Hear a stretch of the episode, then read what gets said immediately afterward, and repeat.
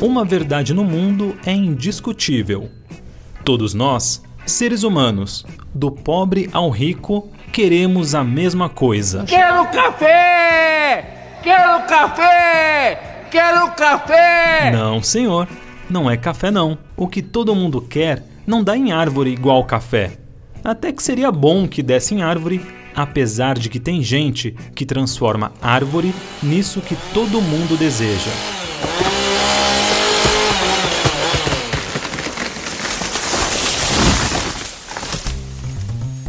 É por causa dele que você acorda na hora que você acorda, não necessariamente na hora que você quer. É por causa dele que você come o que você come, não necessariamente o que você quer. E é por causa dele que você mora onde você mora, e não necessariamente onde você gostaria de morar.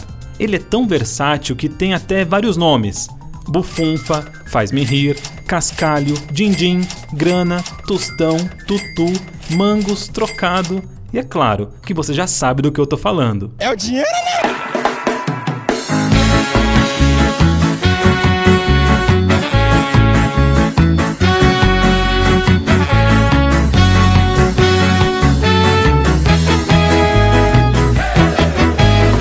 Nesse episódio de Só por Joss, dinheiro, um mal necessário que causa males. Para alguns, um deus. Para muitos, uma necessidade. Para outros, um esporte. Querendo ou não, você pensa nele todos os dias. A semana inteira, já penso em dinheiro, já penso em dinheiro, já penso em dinheiro, já penso em dinheiro, já penso E é isso mesmo, a semana inteira pensando nele. Dizem que dinheiro não traz felicidade. Dinheiro não traz felicidade, não, mano. Mas compra! Compra! Embrulha, entrega na casa da pessoa! É, pode ser que não traga felicidade. Mas, como já disse um sábio, se dinheiro não traz felicidade, é melhor sofrer fazendo compras em Paris do que ficar em casa. É verdade. Quer dizer, às vezes não. Há quem diga também que a vida é pagar boletos. E não deveria. Mas não tem jeito. Os boletos não esquecem da gente.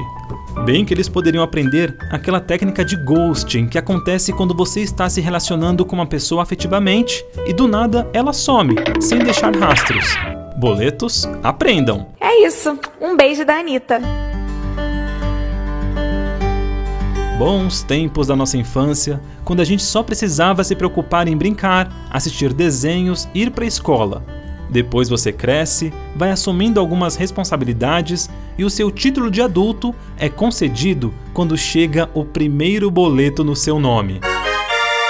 E depois do primeiro é um caminho sem volta. Os boletos brotam de todos os lados. Boa tarde, galera. Estamos aqui hoje para mais um sorteio de qual conta será paga esse mês, porque todos sabemos que o dinheiro não dá para tudo. E o problema nem é pagar o boleto. O problema é ter dinheiro para pagar os boletos. De acordo com o Serasa, aquela empresa que reúne dados enviados por lojas, bancos e instituições financeiras e que faz muita gente tremer quando ouve esse nome, até o fim de 2022, mais de 69 milhões de brasileiros, um terço da população, estavam inadimplentes, ou seja, devendo para alguma empresa. Isso porque o Serasa não conta aquelas suas dívidas com a agiota ou com a sua avó. Joss tá vendo, hein? Mas relaxa que o Serasa não. Os motivos para inadimplência são diversos, como por exemplo, a falta de emprego e a diminuição da renda. Nesse último caso, a renda não diminui porque a pessoa passa a ganhar menos, mas porque a inflação aumenta o valor das coisas. Aquilo que dava para comprar com 100 reais alguns anos atrás não é a mesma coisa hoje. É muito caro, meus doces, tudo tá caro.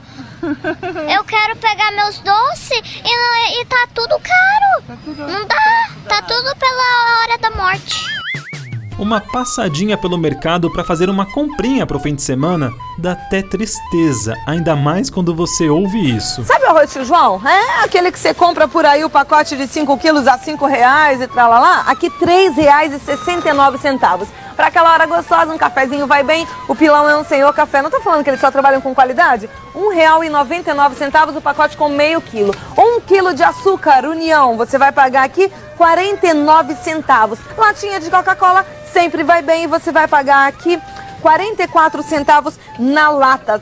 O alface para vocês, não pede alface a um centavo? É uma brincadeira, né? E todo dia de sacolão tem oferta de um centavo, então você vai encontrar quando vier. Pois é, dava para comprar um pé de alface por apenas um centavo. Bons tempos. Mas uma outra causa da grana curta que também precisa ser considerada é a falta de educação financeira. Até um bom tempo, inclusive hoje em muitas escolas, aprender a lidar com o dinheiro nunca foi uma matéria da grade curricular. E culturalmente em nossas famílias também fomos pouco orientados sobre como lidar com o dinheiro. E essa falta de educação, aliada a outros fatores, como uma mídia que vive te oferecendo coisas, incentivando ao consumismo, e uma ideia de status ligada ao poder do ter, levam milhares de pessoas ao buraco. Brasil tá lascado! E um dos maiores vilões do endividamento é ele, o cartão de crédito. Ele é sedutor, faz você se sentir sem limites, te dá um poder que você nem sabia que tinha. Sem dinheiro na conta, ele paga sua conta. É tão generoso que permite pagar aos poucos, parcelado, a perder de vista. E você usa uma vez, usa outra e outra, e quando vê, a fatura chega estourando. E você se pergunta: como é que eu vou pagar isso? Meu Deus, eu, eu posso pagar com gratidão? Foi clonado! Foi sim, foi clonado. Eu posso doar algum membro da minha família como parte do pagamento? Eu juro pela vida de vocês que não foi eu. Eu posso pagar com o meu 13 terceiro de 2035?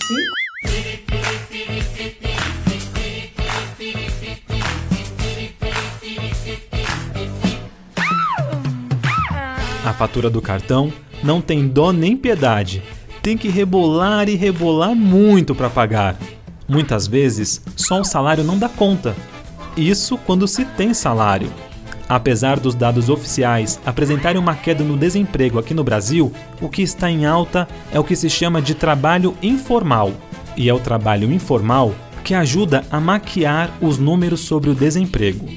Tem muita gente sendo contratada para trabalhos esporádicos, com baixos salários e sem carteira assinada. Além delas, há casos em que a pessoa vira o seu próprio patrão, porém trabalhando para Big Techs, que são as empresas de tecnologia. Exemplo disso são os motoristas de carro de aplicativo e os entregadores, que não possuem direitos trabalhistas assegurados. Meu nome é Paulo Roberto da Silva Lima, sou mais conhecido como Galo, faço parte do movimento dos entregadores antifascistas e eu luto pela emancipação dos trabalhadores e trabalhadoras. O aplicativo não tá no ramo do delivery, mano. Não é o delivery o negócio dos aplicativos. O negócio dos aplicativos é a exploração, mano. Se os aplicativos amanhã tiver que reconhecer o vínculo empregatício, um monte de investidor vai embora e o valor de mercado deles cai.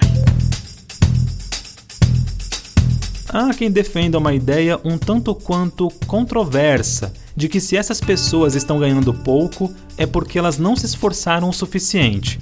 A tal da meritocracia. Privilégios. Ah, você tem privilégios? Eu tive privilégios porque meu pai é sim empresário. Trabalhei sim com o meu pai. E se eu continuei trabalhando com ele, foi porque eu mereci! Se eu tô onde eu tô, é porque eu mereci! E é muito fácil falar de meritocracia dependendo do berço onde você nasceu. A desigualdade social impede que todos partam do mesmo lugar na corrida por oportunidades. Uma forma de ganhar dinheiro sem fazer muito esforço nem dancinha depende da sorte. Com investimento de R$ 4,50, basta acertar seis dezenas entre 60 para você se tornar um milionário. Sou rica! Mas a probabilidade de uma pessoa acertar as seis dezenas com uma aposta simples é de uma chance em 50 milhões. Sem querer te desanimar, mas talvez você viva toda uma vida e as suas próximas gerações também sem ninguém nunca acertar as seis dezenas. Um dos maiores prêmios sorteados pela Mega Sena foi na virada de 2021. Duas pessoas acertaram as dezenas e racharam em partes iguais um prêmio no valor de 378 milhões e alguns quebrados. Os quebrados são mais de 124 mil reais. Mas, se ganhar na loteria para virar milionário ainda seja pouco para você, uma forma de ter muito dinheiro e não ter que se preocupar com boletos é se tornar um bilionário. E sabe como que faz para se tornar um bilionário? Não? Nem eu. Para ser considerada bilionária, a pessoa precisa ter um patrimônio líquido de pelo menos um bilhão de reais. Um bilhão de reais. Falando assim, a gente nem consegue ter a dimensão, mas veja esse exemplo. A renda média do brasileiro em 2022 foi de R$ 2.700, de acordo com dados do PNAD, que é uma pesquisa realizada em domicílios pelo IBGE. Claro que esse valor varia de pessoa a pessoa, mas a grande maioria dos brasileiros ganham um pouco menos de 3 mil reais. Em contrapartida, vamos supor que o bilionário mais pobre, com muitas aspas, tem um patrimônio líquido de exatamente 1 bilhão. E agora a coisa vai ficar mais interessante e maluca. Cultura inútil. Um ser humano respira em média 23 mil vezes ao dia.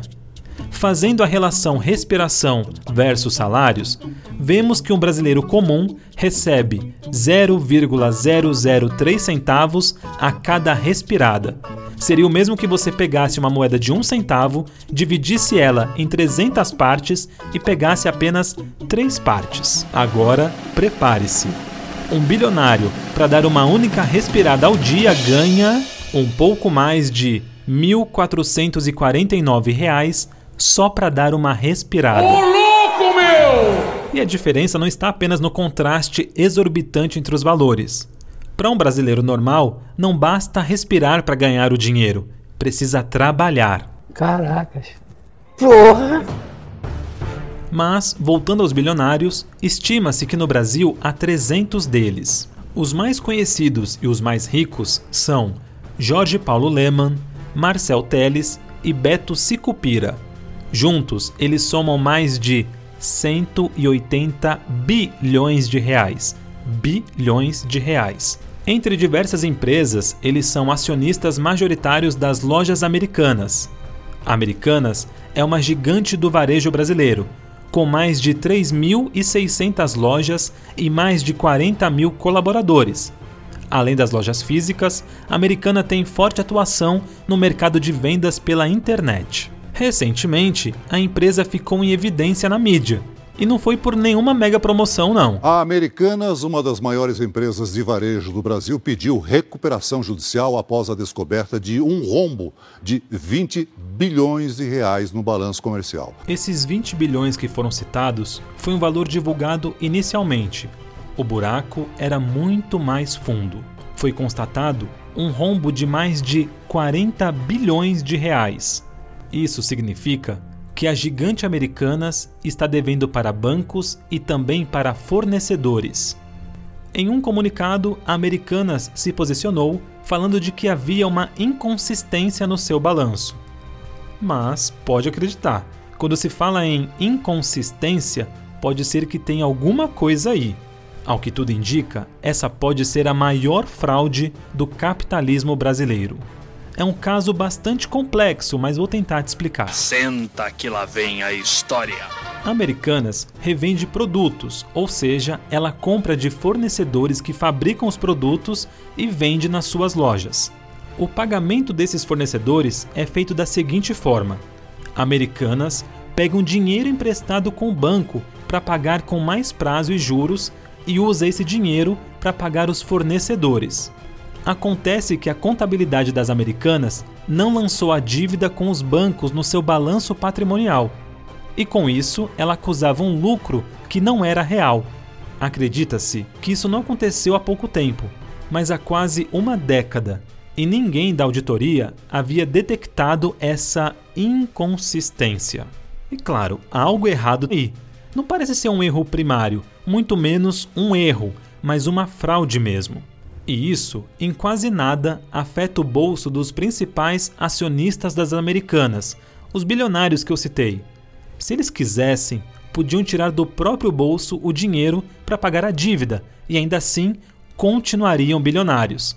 Mas os sócios das americanas seguem direitinho uma cartilha. Há um livro chamado Dobre os Seus Lucros, do Bob Pfeiffer, que é um livro de cabeceira do Marcel Teles, que além de sócio das americanas, é o fundador da gigante de bebidas Ambev. Um método fácil de favorecer o balanço da sua empresa é atrasar seus pagamentos.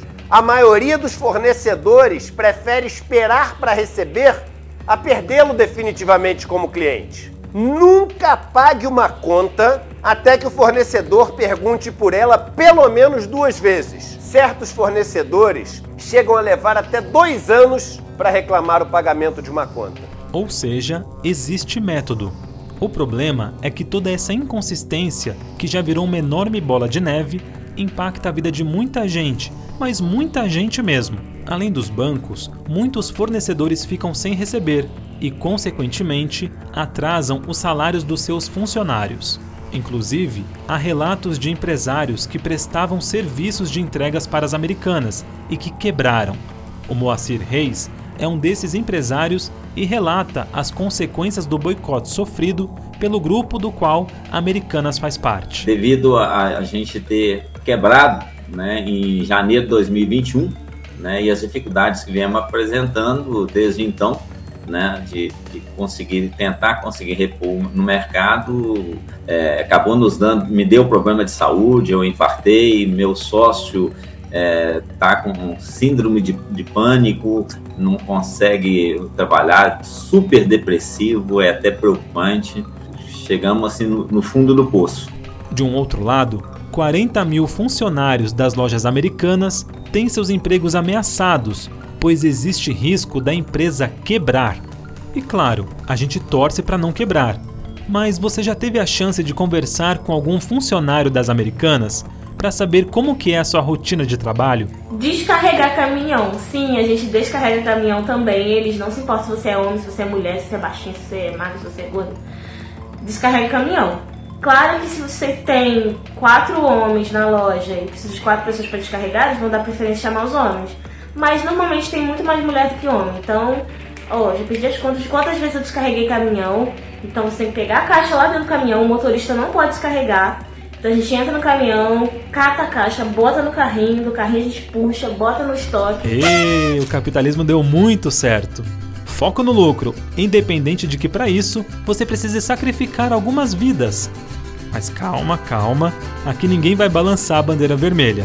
O capitalismo pode ser bom, principalmente se ele for aquele cachorrinho fofinho que a gente coloca um lacinho, que lambe a gente, que rola no chão ou se finge de morto quando a gente pede.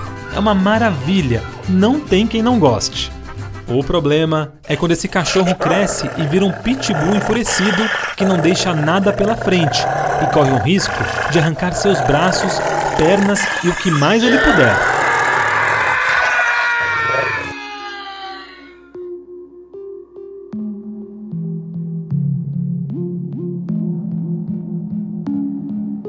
Esse capitalismo voraz produz mais do que o suficiente para suprir a necessidade de todas as pessoas, mas não chega a todas as pessoas. O problema é que muitas vezes, para produzir, ele suga até a última gota da mão de obra, dos recursos naturais, não reparte os lucros de forma honesta, não extrai de forma sustentável, sonega o imposto aqui, atrasa um pagamento ali, até cair no esquecimento. E sabe, talvez esse seja o segredo para se tornar um bilionário. Um segredo que eles nunca gostariam que ninguém soubesse. Deus me livre de virar um bilionário.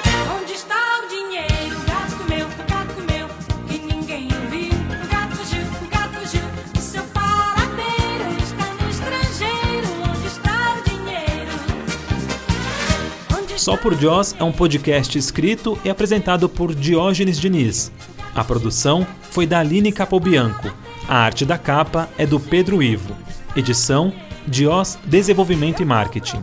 Colaboração de Alberto dos Anjos.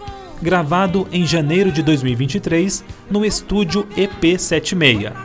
Essa edição contou com áudios da TV Globo, TV Record, CNN Brasil, canal Eduardo Moreira, Multishow e canal da Pati. A música de encerramento é Onde está o Dinheiro, na voz de Gal Costa. Lembrando você que os episódios do Só por Dios são lançados aos domingos com intervalos de 14 dias entre um e outro. Enquanto isso, segue ou favorita na sua plataforma de áudio preferida para receber as notificações dos próximos episódios. E se você gostou, compartilha com seus amigos. O boca a boca leva a gente longe. E além disso, não custa nenhum dinheiro ouvir esse podcast. E é isso aí, meu proletariado. Até a próxima!